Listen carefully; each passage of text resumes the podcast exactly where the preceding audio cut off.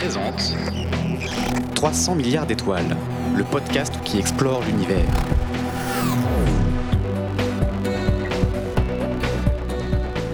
Bonjour à tous, j'aimerais vous proposer aujourd'hui quelques destinations de vacances. Si vous aussi vous traversez difficilement la morosité et la grisaille hivernale, pourquoi ne pas partir au soleil? Ou même, soyons ambitieux, de s'accorder du bon temps sous deux soleils. Ce serait possible si vous dégoûtiez une petite terrasse sympathique quelque part sur Kepler 35b, une planète qui orbiterait autour de deux étoiles Kepler 35a et b. Si vous préférez les ambiances tamisées, optez plutôt pour Proxima b, avec ses océans et sa douce lumière de sa naine rouge en guise de soleil. Enfin, si vous êtes plutôt branché vacances de luxe, je vous conseille HD 2191 34b, au sol littéralement jonché de rubis et de saphirs. Alors, que toutes ces exoplanètes existent bien, c'est fort probable.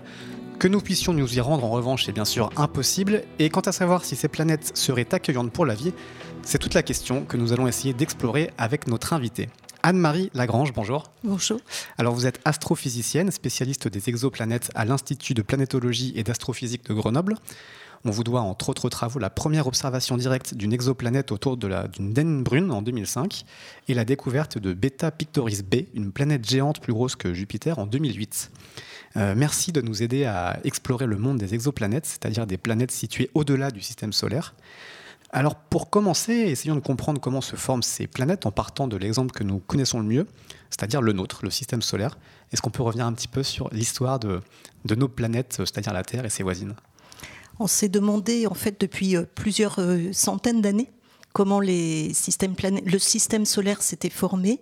Mhm. Les premières théories datent du XVIIIe siècle, avec Buffon qui lui proposait que le, les planètes étaient dues au, à la collision entre une grosse euh, comète et le Soleil, qui aurait arraché de la matière et euh, qui aurait ensuite donné lieu aux planètes. On sait que ça ne marche pas comme ça maintenant. D'accord.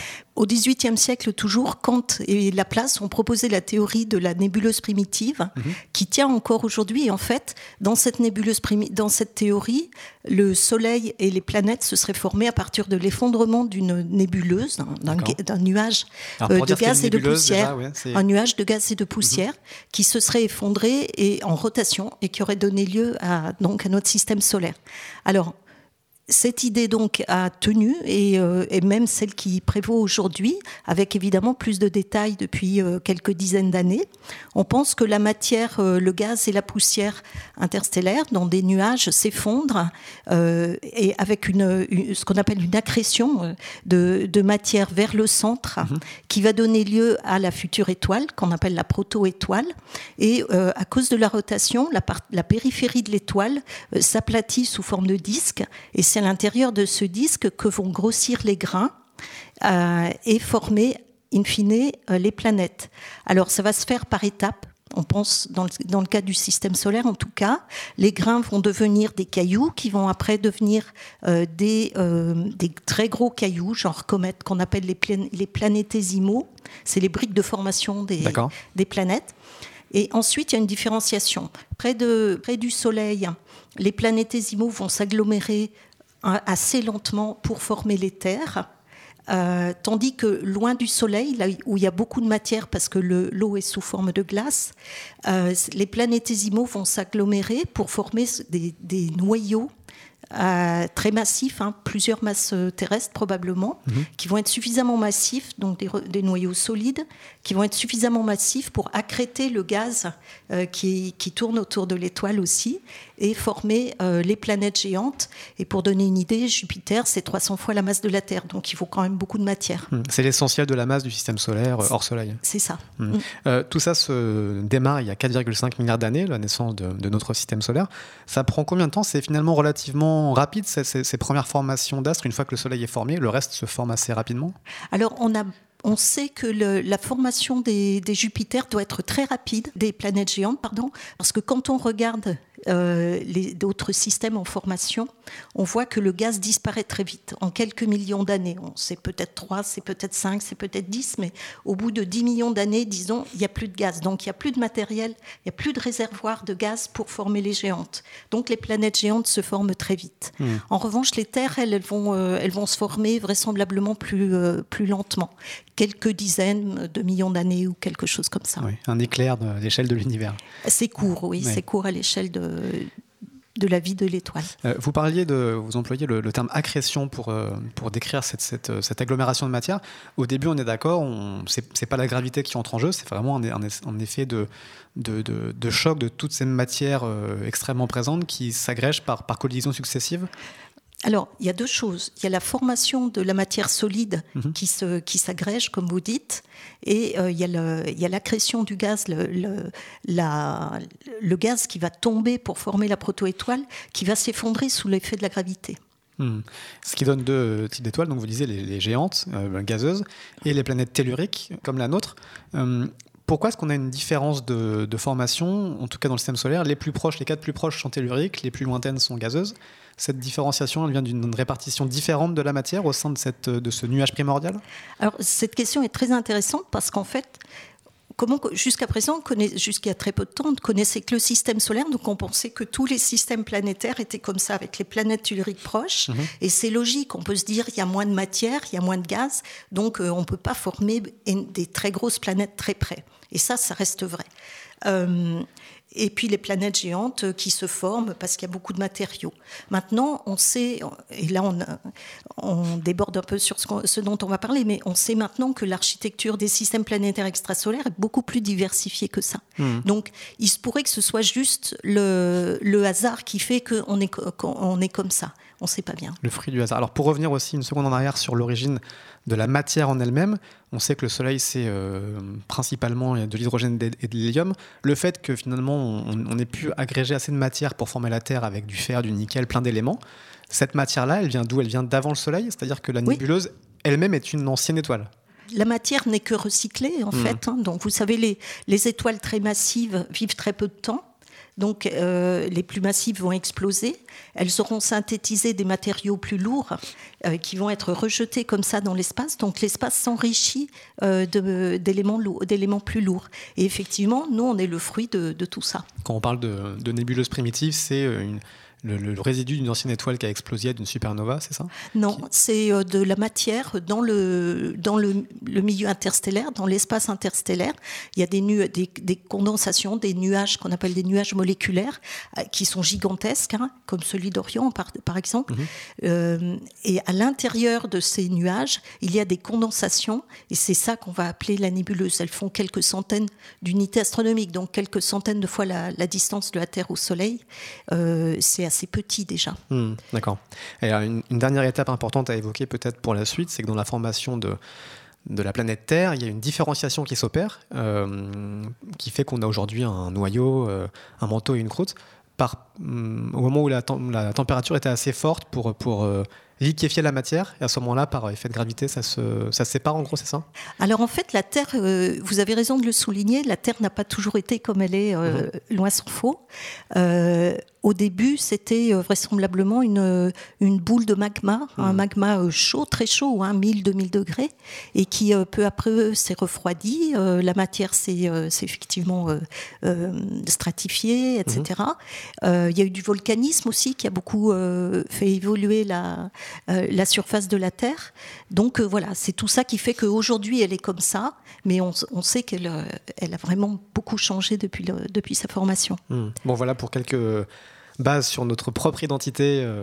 au sein du système solaire. Vous le disiez, ça fait des siècles qu'on réfléchit au, mode de formation des planètes, mais ça fait que un peu plus de 20 ans, 25 ans, depuis 1995, qu'on a officiellement découvert l'existence de planètes en dehors du système solaire avec une planète qui porte encore ses noms improbables d'exoplanètes, 51 Pégasi B, euh, qui tourne donc euh, autour d'une autre étoile.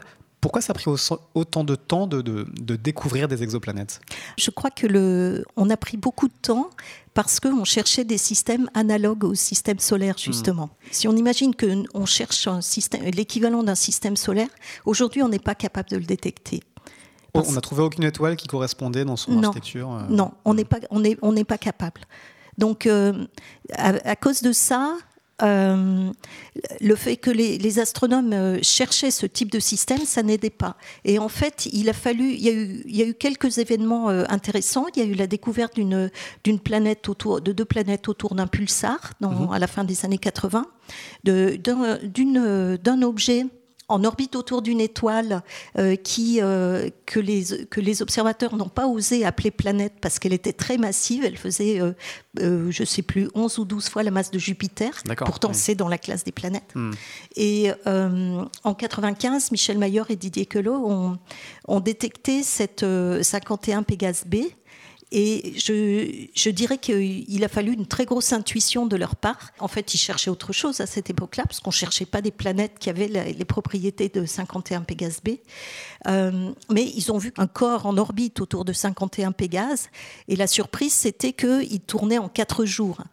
Quatre jours, ça veut dire qu'elle est 100 fois plus proche de, mmh. de, de, son étoile que Jupiter ne l'est du Soleil. C'est ça, j'ai vu que Jupiter tournait à peu près en 12 la même masse. autour du Soleil, c'est ça, mmh. Et là, on a une planète encore plus grosse ou de la même euh, de grandeur. Un petit peu moins grosse. Mais qui tourne en, 4 jours. C'est-à-dire que finalement, pour euh, résumer, on, cherchait quelque chose qui tournait en 12 ans et, et donc on ne pouvait pas trouver un objet aussi, euh, aussi proche. Voilà, et mmh. là, elle est, elle est 100 fois plus proche de, de l'étoile. Alors aujourd'hui, on a découvert beaucoup d'autres exoplanètes, les, découvertes ont été assez exponentielles. Euh, en 2016, euh, alors les comptes varient un petit peu, mais disons entre 3000 et 4000 exoplanètes sont répertoriées et, confirmées aujourd'hui. Euh, si on extrapole, certains chercheurs, certaines études extrapolent, on, dit parfois que notre galaxie pourrait abriter plus de 100 milliards d'exoplanètes, voire plus, d'exoplanètes qu'il n'y a d'étoiles. C'est à peu près le compte? Ça se peut. En fait, le, calcul est assez facile. En ce qui concerne les, planètes euh, telluriques, hein, pas très massives, euh, certains chercheurs estiment qu'il y a à peu près une planète par étoile. Hmm. Une ou deux. Donc euh, vous multipliez par le nombre d'étoiles, hein, vous arrivez à ces chiffres-là. Le titre de l'émission, c'est 300 milliards d'étoiles. Oui, oui, à, peu près le nombre d'étoiles dans la galaxie. à peu près, ouais. Donc ça veut dire qu'il y a autant, Oui, il pourrait tout à fait avoir ce nombre-là. mais j'insiste, on est encore très très loin hmm. d'avoir recensé le, le, nombre total de planètes autour de, des étoiles le, des planètes comme euh, Saturne, Uranus, Neptune, mhm. on n'est pas capable de les voir aujourd'hui, de les découvrir mhm. euh, aujourd'hui. Alors justement, on va parler des méthodes qu'on a pour essayer de, de traquer, de détecter les exoplanètes. I'm looking for a planet described to me by an old friend. I trust him, but the systems don't show in the archive maps. Hmm. Lost a planet, Master Obi-Wan has. How embarrassing. How embarrassing. Go to the center of gravity's pull and find your planet. You will. Alors pour Maître Yoda, c'est assez facile. Avec le savoir et la préscience Jedi, il arrive à identifier tout de suite les planètes manquantes euh, en repérant les erreurs gravitationnelles sur les cartes euh, intergalactiques. Euh, pour nous, c'est un peu plus compliqué, malheureusement. On a déjà plusieurs méthodes. Euh, alors vous allez nous expliquer la première méthode peut-être historique, en tout cas la première qui a donné euh, euh, pas mal de découvertes, c'est la méthode dite des vitesses radiales, c'est ça? C'est la méthode des vitesses radiales qui est basée sur l'application très simple des lois de Kepler qui mhm. régissent le, mouvement des, planètes autour des, étoiles ou de n'importe quoi, de deux étoiles l'une autour de l'autre, n'importe. Et dans, comme les planètes euh, tournent autour des étoiles, en fait, les, elles tournent pas exactement autour de l'étoile, mais du centre de gravité de l'étoile et de la planète. Et l'étoile tourne aussi autour du même centre de gravité, avec la même période, c'est-à-dire en faisant un tour dans le même temps, mais en faisant un tour qui est très petit, bien mhm. sûr. Et au cours de ce, de cette, de ce mouvement, la, vitesse de l'étoile par rapport à un observateur va varier, et c'est ça que mesure la méthode des vitesses radiales. Hmm. Pour le dire autrement, est-ce qu'on peut dire que finalement, la, de la même façon que l'étoile euh, attire la planète, la planète attire un petit peu l'étoile, et en fait, on a une espèce de petite rotation de l'étoile. D'accord. Et ça, on l'observe, euh, ça a permis de découvrir pas mal d'exoplanètes. Voilà, c'est la méthode qui a permis de découvrir les premières exoplanètes euh, maintenant, en termes de, de nombre, la, méthode qui a découvert le plus d'exoplanètes aujourd'hui, c'est une autre méthode, c'est la méthode des transits, mhm. euh, qui, qui, consiste très simplement, si je puis dire, à regarder une étoile, à, mesurer sa luminosité, la lumière qu'elle nous envoie, et regarder s'il n'y a pas des petites variations. Et si une planète passe pile entre l'étoile et nous, elle va créer une toute petite variation dans, une ombre, dans. Une petite éclipse, en hmm. fait, c'est une micro-éclipse. Euh, et donc, euh, on va pouvoir en déduire la période de la planète et son rayon par rapport au rayon de hmm. l'étoile. C'est vraiment extrêmement euh, fin comme analyse. J'avais trouvé, pour reprendre l'exemple de Jupiter, que quand Jupiter passait devant, devant le Soleil, ça diminuait sa luminosité de 1% seulement pendant, pendant quelques heures ou pendant quelques minutes. Quelques heures. Quelques heures, c'est ça. Donc et la Terre, elle, euh, euh, se diminuer la luminosité de 0,01%. Mmh. Euh, et là, pendant quelques minutes à peine. Mmh. Donc c'est vraiment des, variations infinitésimales à découvrir. Voilà, ce sont des variations infinitésimales et elles sont aussi assez improbables parce qu'il faut que la planète passe exactement entre l'observateur et l'étoile. Hmm. Ce qui fait qu'il faut que le, son plan de euh, son, son, orbite euh, ait la bonne orientation. C'est pour ça que si on regarde une étoile au hasard, on a très peu de chances de découvrir des planètes comme ça. En fait, ce qu'il faut, c'est observer des milliers d'étoiles hmm. pour avoir des chances de les découvrir. Et il faut aller euh, plutôt dans l'espace, bien qu'on puisse travailler au sol, mais dans l'espace, on est on est plus efficace. On peut détecter des plus petites variations. Et c'est comme ça que Corot et puis ensuite Kepler, euh, le satellite américain a détecté euh, plus de 2000 euh, exoplanètes. Kepler qui a, qui a fini sa, sa, sa courte vie l'an dernier, en 2018, à qui on doit la majorité finalement des exoplanètes découvertes aujourd'hui. On a encore des, des, observatoires sur Terre qui découvrent aussi des exoplanètes, au Chili notamment. Je sais qu'il y a l'Europe qui a un observatoire là-bas. Alors, il y a des, il y a des il y, a des, il y, a encore énormément d'observations au sol, mhm. même en transit, dans la méthode que je viens de, euh, de, de, mentionner. Euh, là, on multiplie le nombre de télescopes pour, euh, pour observer suffisamment les étoiles, donc il y en a. et aussi, depuis le sol, on, on essaie d'observer directement les planètes, d'en faire des images. On y arrive déjà? Et on y arrive, c'est ce qu'on a fait notre équipe depuis quand même quelques années. Euh, il faut simplement de très gros télescopes pour, euh, pour y arriver et il faut aussi qu'ils soient équipés d'outils qui, nous, euh, qui corrigent des perturbations de l'atmosphère. Hmm. Alors j'avais noté parmi les autres méthodes qui sont plus marginales mais qui existent aussi la, la méthode qui a un joli nom de micro-lentille gravitationnelle. Mmh. là, on s'appuie sur la théorie de la physique relativiste. En fait, c'est la déviation de la lumière par la présence de la planète. C'est ça qui, qui permet de, de, prouver la présence d'un astre? C'est ça, oui. On, a d'abord la. En fait, euh, on, regarde, on regarde. Il y a un astre très lointain qui envoie une courbe de lumière, qui envoie sa lumière. S'il y a une étoile qui passe devant, elle va créer une première déviation, si vous voulez. Mhm. Et puis s'il y a une petite planète, elle va créer un, petit, euh, un petit une petite déviation encore plus petite. Euh, c'est une méthode qui, qui, a été, qui est très intéressante parce qu'elle donne des informations statistiques. En revanche, quand une planète est détectée, on ne peut pas l'étudier parce que le, euh, voilà l'étoile est passée devant le, devant, la, euh, devant le corps lointain et c'est fini, ça ne reviendra pas. Hmm.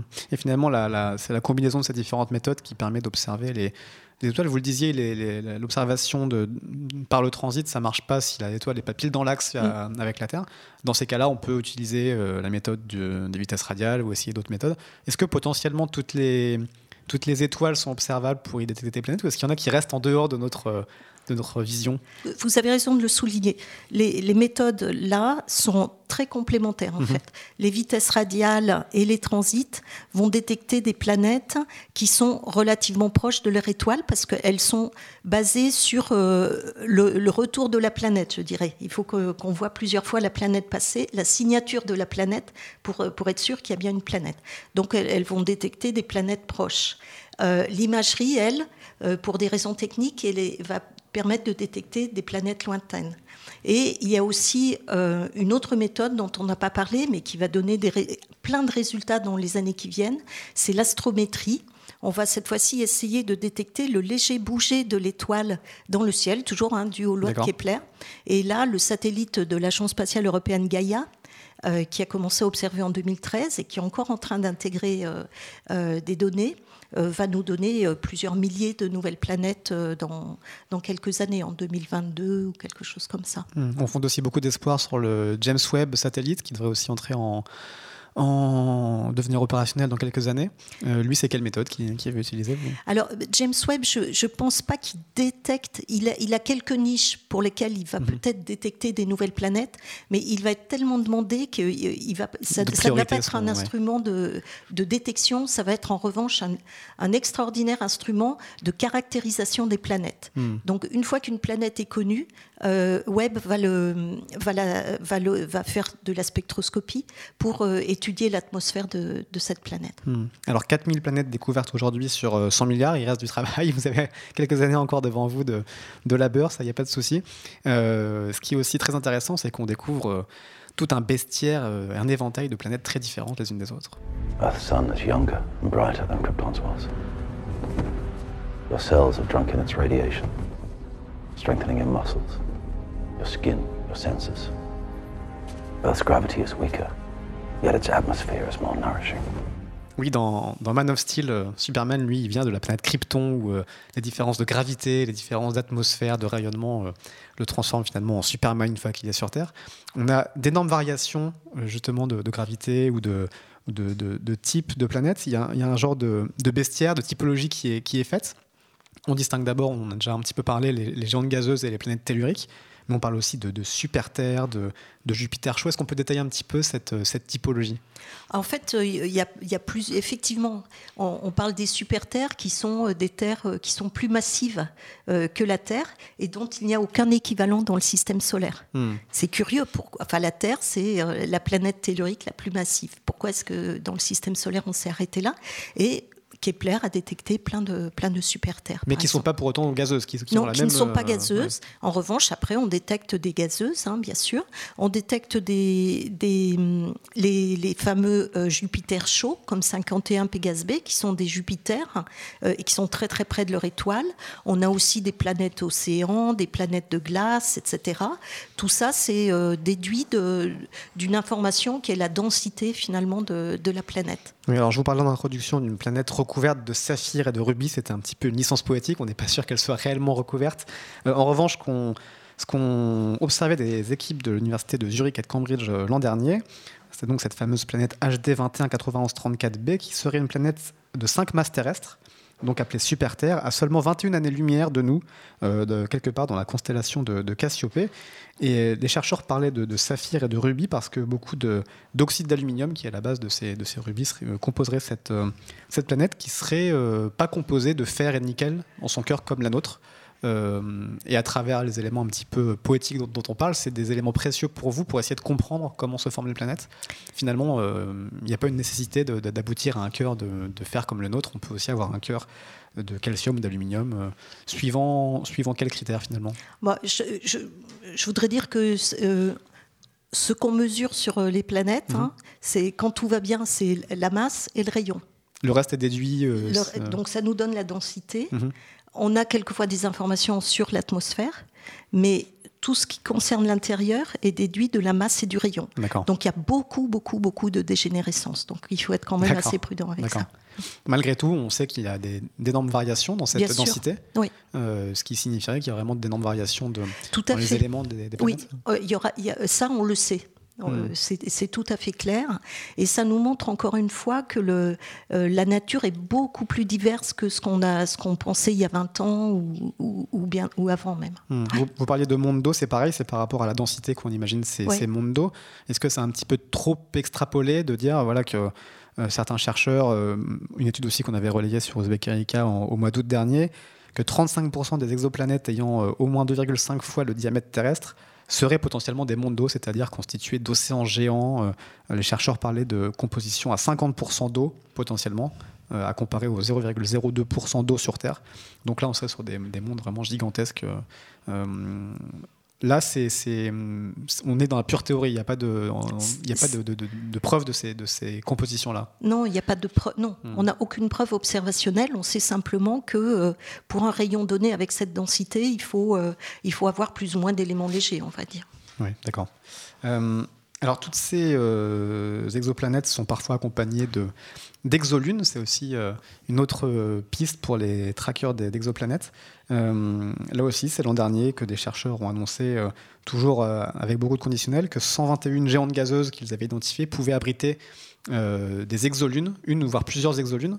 Et un de leurs arguments est de dire que finalement, il y a 175 lunes dans le système solaire, donc pourquoi pas en avoir aussi ailleurs alors, tout à fait, pourquoi pas. Le nombre, je, ne sais pas s'il est mhm. correct ou pas, mais effectivement, il n'y a pas de raison qu'il n'y ait pas d'exolunes ailleurs. Mhm. C'est, aujourd'hui, on ne peut pas les observer directement, ces exolunes, elles sont observables par le... Non, mais même les, les, les, exotères euh, et la plupart des exoplanètes, euh, on ne les observe pas directement, hein. on les observe euh, de manière indirecte, comme on a vu. Mhm. Celles qu'on est capable d'imaginer, nous, ce sont des, des Jupiters très massifs. Donc plutôt planète euh, gazeuse, géante. Tout, euh, Définitivement euh, géante. D'accord. Hyper géante, on dirait. Ouais. Donc sur la base de toutes ces, de toutes ces hypothèses et de toutes ces, ces, différentes compositions, évidemment ce qui intéresse souvent les gens, c'est de savoir si ces planètes sont habitables. et ça, il y a quelques indices possibles pour le découvrir. Pandora is one of many moons orbiting the planet Polyphemus, a gas giant planet the size of Saturn. Pandora's toxic atmosphere makes it uninhabitable by humans. Tropical rainforest covers a large part of each of the continents. These rainforests are similar to those that once covered the Amazon basin, but on a scale several times the size of anything on Earth. A wide variety of animals can be found throughout Pandora, awe-inspiring and dangerous.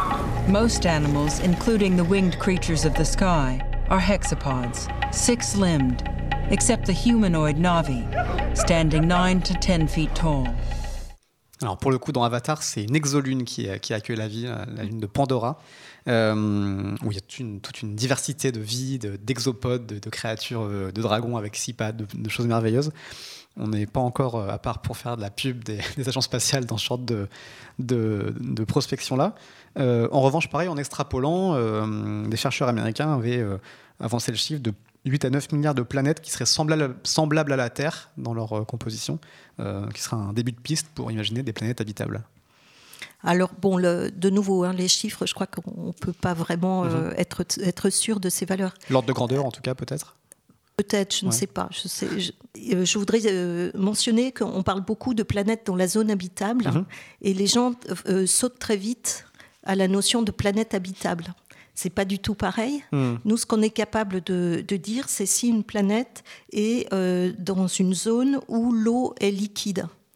Si elle est très près de son étoile, elle va être vapeur. Si elle est loin, elle va être euh, solide. Mhm. Donc, on pense que ce ne sont pas des conditions favorables à l'émergence de la vie. Donc, on a défini cette notion de zone habitable euh, dont la distance à l'étoile va, varier en fonction de, l'étoile elle-même. Mais attention, ça ne veut pas dire que la planète est habitable. Ça veut dire qu'il y a une première condition qui est réunie, c'est qu'il y a potentiellement, si y a l'eau, elle sera liquide. Voilà, euh, J'avais lu la notion de le terme assez poétique de planète boucle d'or. Euh, pour définir de la même façon que boucle d'or souffle sur les différentes soupes. Là, ce serait la, zone ni trop froide ni trop chaude, donc là mm. où l'eau serait, serait liquide. Mm. c'est planètes dans la zone d'habitabilité ou planète boucle d'or. Euh, c'est pareil, vous allez me dire encore qu'il faut être prudent, mais j'avais lu qu'il pourrait y en avoir plusieurs centaines de millions, voire plusieurs centaines de milliards dans, la, dans notre galaxie. Euh, c'est un élément statistique qui n'a pas de, valeur en soi, d'après vous euh Le nombre est, estimé. est estimé, enfin, on estime ce nombre-là actuellement, mais ça mhm. peut complètement changer. C'est un ordre de grandeur. Je crois que ce qu'il faut retenir, c'est que oui, on va trouver des planètes dans les zones habitables, c'est sûr. Il y en a vraisemblablement beaucoup. Euh, mais ça ne veut pas dire que les planètes sont habitables. Il y a d'autres, il faut beaucoup d'autres conditions hmm. euh, pour que, euh, que, les, que, la vie puisse émerger sur ces planètes. Oui. Alors, zone d'habitabilité, donc eau liquide, c'est une des premières conditions. On peut égrener un petit peu les, les différentes conditions. En plus d'eau liquide, il faut pas mal d'autres éléments. Euh, on parle souvent pour la recette de la vie d'un besoin de, donc d'apport en énergie, d'eau liquide, de, minéraux pour, euh, pour agréger et de, évidemment de matière organique. Mm. Ça fait déjà pas mal de conditions. Mm. Un sol solide aussi. Un sol solide, oui. Mm. En tout cas, si on parle de vie telle qu'on la connaît, parce que c'est pareil, on pourrait encore après imaginer. Oui, oui. Là, on extrapole, on est euh, beaucoup dans l'extrapolation de, Enfin, non, pas dans l'extrapolation, dans la comparaison avec ce qu'on sait sur de l'émergence de la vie sur Terre. Et il faut aussi une atmosphère. C'est ça. Notamment, euh, aussi un champ magnétique pour euh, préserver cette atmosphère. C'est-à-dire que sur Terre, euh, le champ magnétique terrestre nous protège de, de radiations cosmiques, des, des vents solaires qui sont extrêmement nocifs pour la vie. Oui. Et on revient à ce qu'on disait tout à l'heure sur la, cette, ce, ce noyau terrestre si particulier qui nous permet d'avoir cette- ce champ magnétique. C'est encore une condition qui rajoute pas mal de, de contraintes. Ça, on peut l'observer ou pas aujourd'hui, la présence Non. ou pas de champ magnétique, par non, exemple? pas encore. D'accord. On, on a des On pourra un pour jour peut-être, Ouais. mais pas pour l'instant. Ça, ça reste un critère indispensable pour, euh, pour trouver de la vie, a priori? Bah, c'est quand même un critère utile, sauf si la vie se, se développe euh, très très euh, euh, dans des fonds sous-marins euh, qui sont très protégés des, des radiations de l'étoile, mais dans ce cas-là, on aura du mal à, à en voir des signes extérieurs. Hmm. Il y a d'autres conditions indispensables qu'on peut lister sur les, de ce qu'on sait de la- des conditions d'apparition de la vie. Bah, il y a déjà des conditions sur les étoiles, justement. Mhm. Euh, on pense souvent aux conditions sur les planètes que vous avez énumérées. Euh, mais il faut aussi des conditions sur les étoiles. Il ne faut pas qu'elles soient trop chaudes, pense-t-on, parce que euh, sinon, les étoiles très chaudes, ça veut dire très massives, vont évoluer très vite, en quelques centaines de millions d'années. Et ça, on pense que bon, c'est c'est pas une condition très favorable à l'émergence de la vie, même si en fait, on ne sait pas très bien. Hmm. On ne sait pas s'il y a eu de la vie très tôt dans le système solaire, par exemple, ça on ne sait pas, qui aurait pu être bouleversée après, euh, au bout de quelques centaines de millions d'années. Euh, donc il faut il faut pas que les étoiles non plus. Les étoiles qui sont euh, très froides ce qu'on appelle les naines euh, les naines rouges euh, elles sont souvent accompagnées d'activités de, ce qu'on appelle des flares euh, euh, donc des euh, des expulsions de, de, de matière extrêmement énergétique D'accord. De rayons X, par exemple, oui, ça ou en particulier, oui. Et euh, du coup, ça, ça peut être assez dommageable à, la l'émergence euh, de la vie. Hmm. Il faut, en fait, il faut une relative, il faut du temps, pense-t-on, et de la stabilité. Hmm. Oui, j'a- j'avais vu justement que la malheureuse euh, Proxima b euh, avait un temps été euh, qualifiée de planète la plus propice à Mm. proche de nous pour avoir de, de la vie et finalement ça, ça- ça- son étoile il mettait beaucoup beaucoup de, de rayonnement X Ouais. ce qui réduisait à, à néant les chances d'avoir de la vie en tout cas euh, similaire à la nôtre Oui, euh, similaire à la nôtre. On ne sait Hmm. jamais ce qui peut, ce qui peut se produire, mais c'est vrai que c'est pas très favorable. Euh, D'autres éléments euh, sont, sont souvent listés. On parle aussi de l'importance de la Lune. On dit que sur Terre, la Lune a un rôle clé puisqu'elle stabilise stabi- l'orbite de la Mm. Terre. Sans la Lune, on ne sait pas si la vie aurait pu émerger non plus. C'est ce que, ce que certains euh, chercheurs pensent, ouais. Hmm. Ouais. Parce qu'en gros, le, le- le- les variations climatiques seraient trop importantes sans oui, la Lune. il y aurait des euh, basculements. Ouais. Ça, bougerait trop et il faut quand même, de nouveau, il faut de la stabilité quelque part pour euh, que la, pour passer, pour pouvoir passer de l'inerte au vivant. C'est pas, c'est pas évident. Ça prend du temps. Il faut de la stabilité. hmm. Est-ce qu'il y a d'autres critères encore à ajouter à cela déjà pour, euh, pour euh, concevoir que de la vie puisse se développer sur, euh, sur une exoplanète il n'y en a pas qui me viennent euh, à l'esprit là, mais il y a probablement d'autres critères. Il y a des critères sur la, la- probablement la, enfin, la composition de l'atmosphère. Il ne faut pas Mhm. que ce soit n'importe quoi. Si vous avez une atmosphère comme Vénus, euh, euh, avec des pluies d'acide ou de choses comme ça, ce ne sera pas très bon non plus. C'est pas très agréable en général. Non. Donc il faut quand même une certaine... Il y, a- il y a des contraintes sur l'atmosphère également. Hmm. Et alors j'avais lu aussi que les exolunes étaient elles-mêmes très propices euh, potentiellement à étaient super habitables en un sens puisqu'elles dépendaient moins de leur étoile. Elles pouvaient recevoir de- un apport de chaleur de leur planète euh, haute en, en un sens, soit par réflexion de la lumière du soleil, soit par la chaleur interne.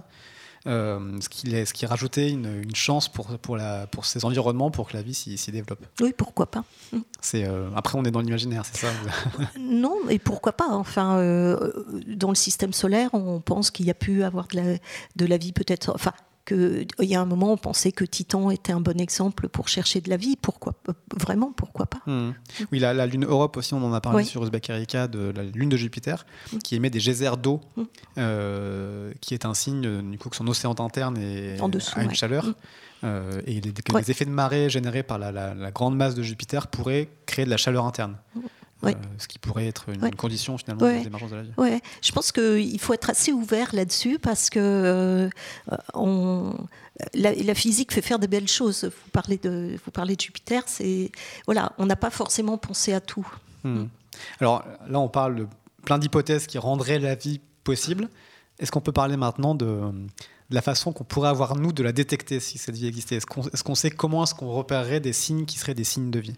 Alors, euh, par quelle méthode Je pense qu'on sait. Hein, ça va être euh, la, méthode la, plus naturelle, et c'est de, faire euh, l'analyse de la composition chimique de, euh, de, la, de l'atmosphère mhm. pour détecter des, traceurs de vie. Alors actuellement, par exemple, si de nouveau, si on prend l'exemple de, de, la Terre et du système solaire, si on compare les atmosphères de, de Vénus, de la Terre et de Mars, la Terre a cette, a cette particularité d'avoir de l'oxygène et de l'ozone dans son atmosphère, qui sont, euh, euh, qui sont des traceurs de la, de la photosynthèse sur la mmh. Terre. D'accord. J'avais lu aussi que sur Mars, on a aussi ces, ces techniques-là, on, espère trouver du, on a trouvé du méthane et on se demande si c'est pas du méthane qui, est produit par des bactéries.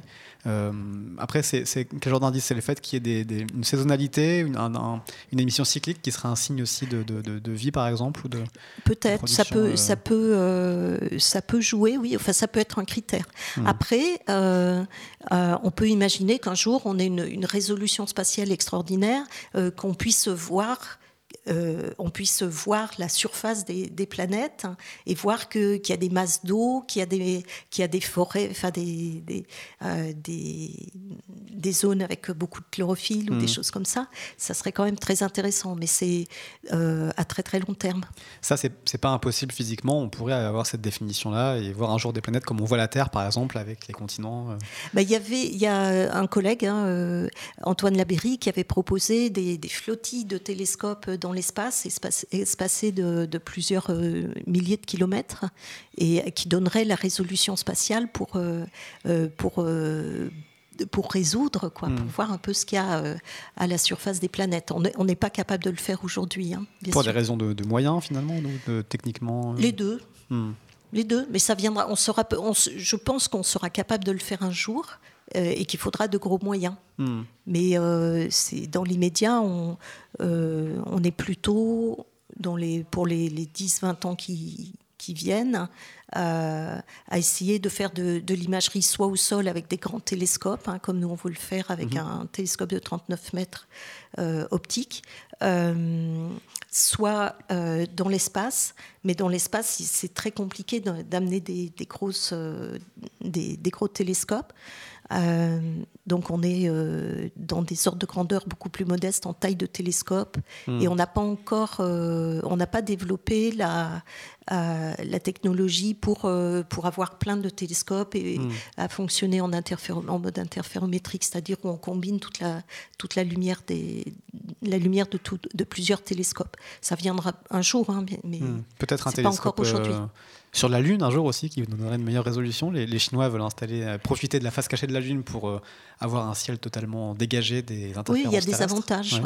Ce sera envisageable aussi. L'Europe aussi veut un village lunaire. il n'y aurait, pas de, il y aurait pas d'atmosphère, donc euh, hmm. enfin, c'est, il y a certains avantages. Mais là, on est plutôt sur 2100 que sur les, dix prochaines années. On n'est pas du tout sur, sur les dix prochaines ou les 20 prochaines années. Non. D'accord. D'autres, d'autres signes de vie sont envisageables si on, si on si on a un petit peu l'audace d'imaginer qu'il y a une vie même intelligente qui soit développée, est-ce qu'on peut aussi, euh, est-ce que les chercheurs réfléchissent à la façon de, capter ces signaux-là euh, Quel type de signaux d'abord seraient émis, seraient, serait observables? Alors, bah, les chercheurs euh, SETI sont à l'écoute hein, mhm. de, de, radio, de signaux radio. Un laboratoire qui est dédié à ça, justement. Oui, de signaux radio. Après, quand on regarde la probabilité par rapport à, la probabilité de recevoir des signaux radio, euh, elle est quand même assez faible. Si on regarde par exemple sur Terre, on est capable d'envoyer des ondes radio euh, depuis, euh, disons, les années 50 par rapport à 3 milliards d'années de vie. Mmh, hein. Donc ça fait quelques 50, 50, ans par rapport à 3 milliards d'années.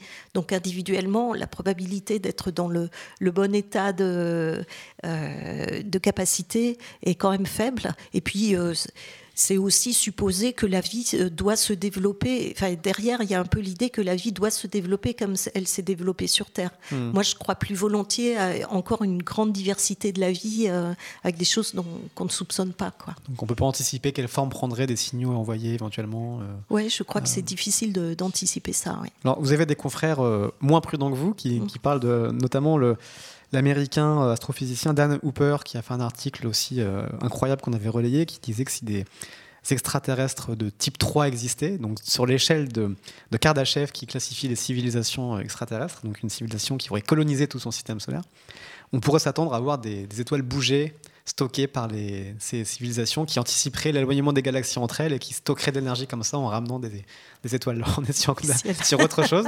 Mais en tout cas, euh, dans l'observation céleste, euh, c'est important d'imaginer euh, tout ce qui peut se passer. Il y a les sphères de Dyson aussi, du, fameux astrophysicien Freeman Dyson qui imagine que des, des, civilisations puissent recouvrir l'ensemble de leur étoile de, de structures pour en tirer l'énergie.